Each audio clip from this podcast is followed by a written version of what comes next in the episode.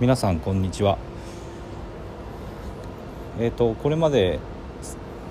えっ、ー、と一棟もの不動産の特徴と、まあ、その注意点について、えーと、お話ししてきています。で今回は3つ目の特徴である、まあ、管理ですね。管理がオーナーに決定権があるということについて、えー、もう少し詳しくお話ししたいと思います。で一棟ものとまあ区分所有の区分マンションの違いっていうのは一室を所有するかそれとも1棟丸ごと買うかなんですけども区分マンションの場合にはそのマンションの管理組合が管理の決定権を持ってます。だからみんなで決めるっていうことですよね。そうなると自分の部屋の、まあ、客付けに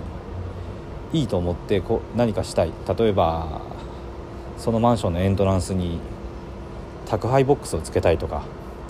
あとはゴミ捨て場がちょっとカラスが荒らすんでゴミボックスをつけたいとかなんて思った時にも自分の意思だけじゃ決められないんですよね。これは管理組合に提案してそこで承認されないと自分の思ったことっていうのは実現できない。っていうことになります。で逆にこの一等物の場合にはオーナーが全部決めることができます。逆に言うとオーナーに責任があるということです。でここは結構工夫のしがいがあってあのいろいろ考えて自分で何でも実現できるので、まあ、結構楽しかったりもします。どういうふうに工夫したらいいかなって結構お金を使わなくても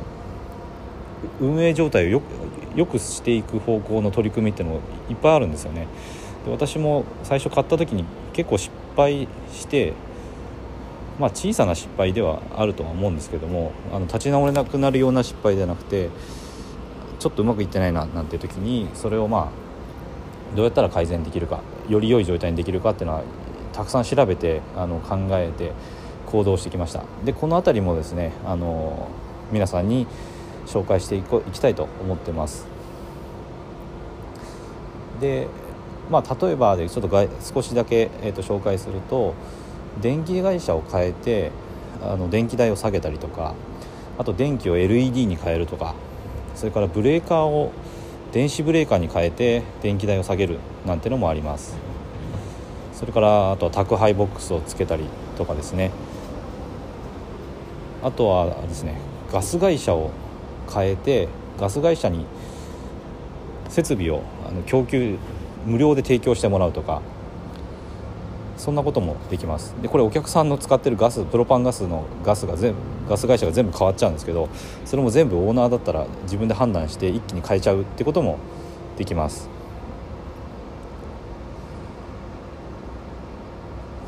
あとはそうですねあの修繕。いつ修繕を行うかとか駐車場のライン引きちょっと新しくした方がいいとかですね。あとゴミ捨て場がちょっと捨て方が悪かったりするとじゃあ監視カメラをつけようとか。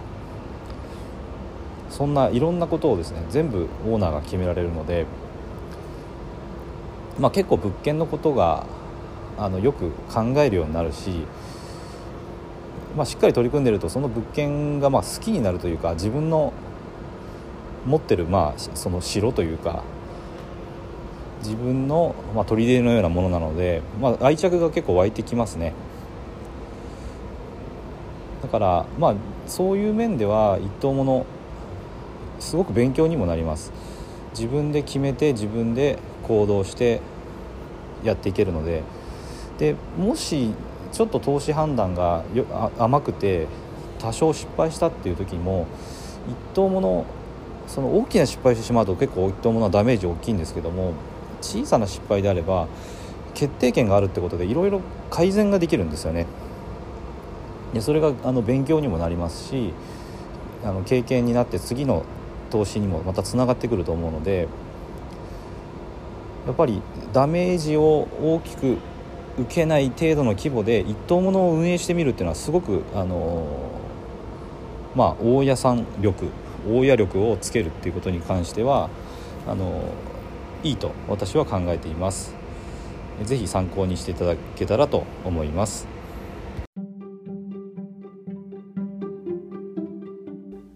最後まで聞いていただいてありがとうございます。チャンネルの説明ページにブログと公式 LINE アットの案内があります。私自身が経済的自由を目指して取り組んでいる不動産投資と FX で得た経験から収益を向上させるための情報を配信しています。不動産や FX を始めてみたい方や興味はあるけどやり方がわからないリスクが怖いという方は是非フォローしていただけたら嬉しいです。また無料で使えて利益を出せる FX 自動売買ツールを紹介していますので是非公式 LINE アットにも登録していただけたらと思います。ではまた次の放送でお会いしましょう。